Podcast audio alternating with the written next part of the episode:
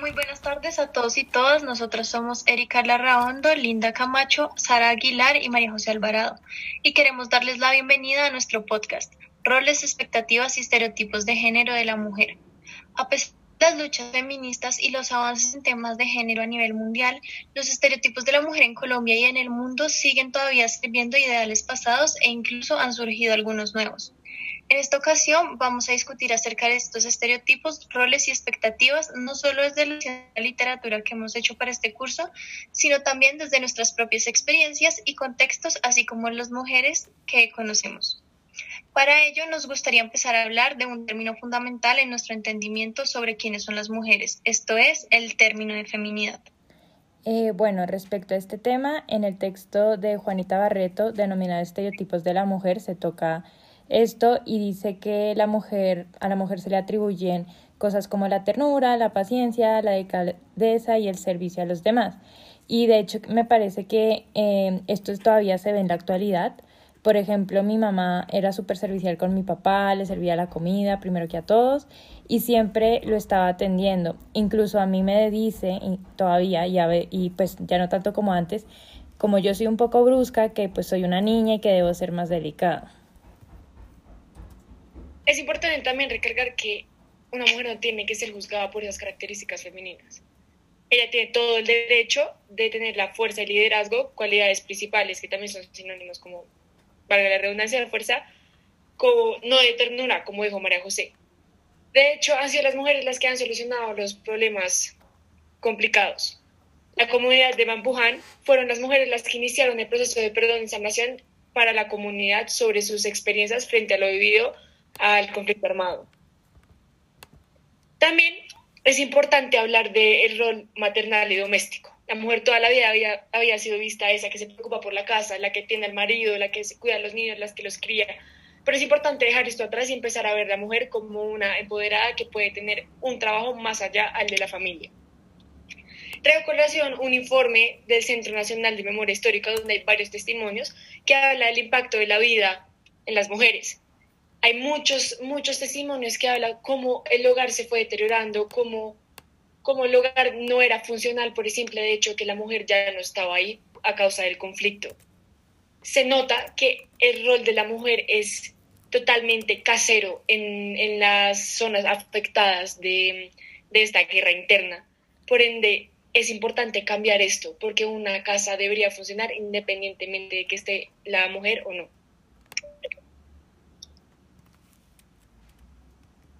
Yo estoy muy de acuerdo con Sara y en concordancia con esto, eh, pues desde la colonia se ha priorizado siempre la educación de los hombres en diferentes áreas, mientras que a la mujer, si acaso se le enseñaba a coser y a hacer los demás oficios de su propio sexo, como se menciona en la lectura de las mujeres en la historia de educación, y no fue sino hasta 1929 que los colegios femeninos pudieron certificar a las mujeres para que el diploma eh, de grado valiera igual en, en ambos sexos. Por otro lado, pienso que ese mismo rol y la igualdad en la educación es lo que permitió que los hombres piensen que sin importar lo que hagan, la mujer siempre tiene que seguir ejerciendo su rol de madre y cuidadora sin capacidad de juicio. De acuerdo. Eh, respecto a este tema, me parece que todavía se, se, siguen atribuyendo estos roles, pero también han evolucionado un poco. En el texto de Marvel Moreno, eh, el cual es una narración ficticia, pues esto se ve muy bien porque la protagonista eh, se dedica exclusivamente al hogar y cuando le dice a su marido que quiere retomar la pintura, este le insinúa como que no es su, no es su deber, no es su, no es su rol. Eh, y también me parece que muchas veces ahora en la actualidad estos roles son tan inherentes que incluso las mujeres repiten estos patrones sin darse cuenta. Eh, por otro lado, me parece que en la actualidad hablar de sexualidad femenina es muy importante y esto también se toca en el texto de Marvel porque la protagonista dice que, mm, pues que em, su rol en el sexo es solamente de procrear y que ella se, se siente avergonzada de su cuerpo y, y como anulada en cuanto a su feminidad porque su marido se masturba viéndola y ya. Y esto se conecta con el texto de Magda Velázquez cuando dice que una de las características dominantes de las prácticas socializadoras es la represión eh, sexual femenina y que esto está anclado a los estereotipos de hacer sentir vergüenza del cuerpo de la mujer. Entonces me parece que estos roles, si bien han cambiado, todavía pues están presentes. El sexo femenino sigue siendo un tabú em, y también creo que esto ha migrado también a concebir a la mujer como objeto sexual. Digamos, por ejemplo, mi papá a mi hermano sí le toca el tema de la sexualidad, mientras que a mí nunca me lo ha tocado y mi hermano es menor. Es verdad, yo siento que este tema de la sexualidad sigue siendo muy complicado, aunque es cierto que hemos hecho avances. Por ejemplo, yo siento que es mucho más fácil para mí hablar de sexo con mi mamá a lo que mi mamá sentía hablando de sexo con mi abuela. Em, en la fuente, de hecho, de la historia de las mujeres en Occidente, se dice que los movimientos feministas de los 60 y 80 piensan que para conquistar el yo se debe conquistar el propio cuerpo. Entonces, pues esto es un punto de vista claro, no se necesita hacer un análisis muy profundo y filosófico para saber que para yo ser libre necesito poder decidir sobre mi propio cuerpo. Entonces, todos estos estándares, estereotipos y roles que se tienen de la mujer, pues le han robado esto a las mujeres. Incluso la iglesia en la fuerte de Píldora Castidad em, muestra esto muy claro porque todos tenían un derecho a tener un punto de vista sobre la sexualidad de la mujer. La iglesia podía estar en contra de los anticonceptivos y la mujer no era alguien individual, sino parte de una unión conyugal.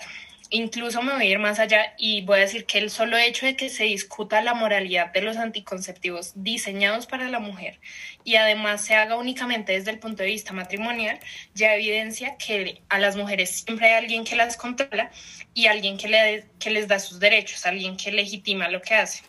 Nosotras, de hecho, aún tenemos que discutir sobre lo que se nos permite o no se nos permite y seguimos estando muy encasilladas, ¿no?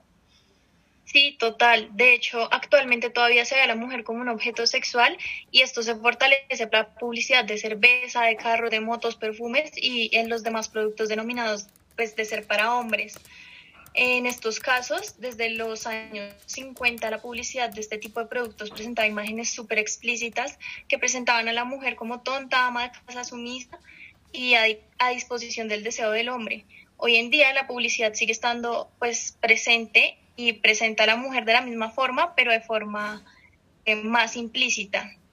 En este punto también cabe resaltar que esto sucede porque todavía se sigue percibiendo el mundo desde la visión del hombre y no desde un punto neutro, lo cual hace que la mujer sea minimizada y se, se potencialice el poder del hombre. Y en esto, pues relacionado con el caso de abusos sexuales, se, respalda en el argumento de que ella quería, las mujeres siempre quieren y es lo que inconscientemente se ha plasmado por diferentes medios.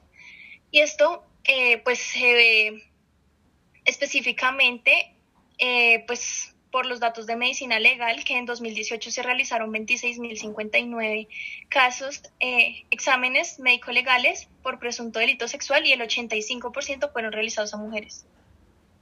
Ahora bien, Linda ha explicado muy bien la manera en la que se ha vuelto a la mujer un objeto sexual, pero también hay mucho más que se le exige hoy en día a la mujer. Nosotras no podemos ser muy mandonas, tenemos que ser recatadas, elegantes, hacernos respetar y nuestras acciones no se miden igual que las de los hombres. O sea, a ellos en las mismas situaciones se les llama líderes, valientes, apasionados, mientras que a nosotras nos dicen exageradas, emocionales, mandonas, y yo siento que esto es algo que nos ha sucedido mucho. Y hasta que no haya un cambio en la mentalidad que tenemos, no podremos decir que vivimos en igualdad y no vamos a poder liberarnos de estos estereotipos. Aquí hemos demostrado que a pesar de las luchas y los avances, igual estos estereotipos en Colombia siguen vigentes y nosotros tenemos que preocuparnos por la lucha por la igualdad de género. Debido a esta larga historia que hay en Colombia, em, el feminismo es nuestro movimiento en contra de esta opresión. Eh, tenemos que unirnos y mm, luchar contra estos estereotipos, sobre todo las generaciones jóvenes, para que eh, estos problemas y estos roles eh, se vean un poco desplazados. Y respecto a esto, pues hay muchas maneras de luchar contra las opresiones que les hemos presentado aquí hoy. Y la invitación es a que escojan la suya y se encarguen de no replicar estos estereotipos.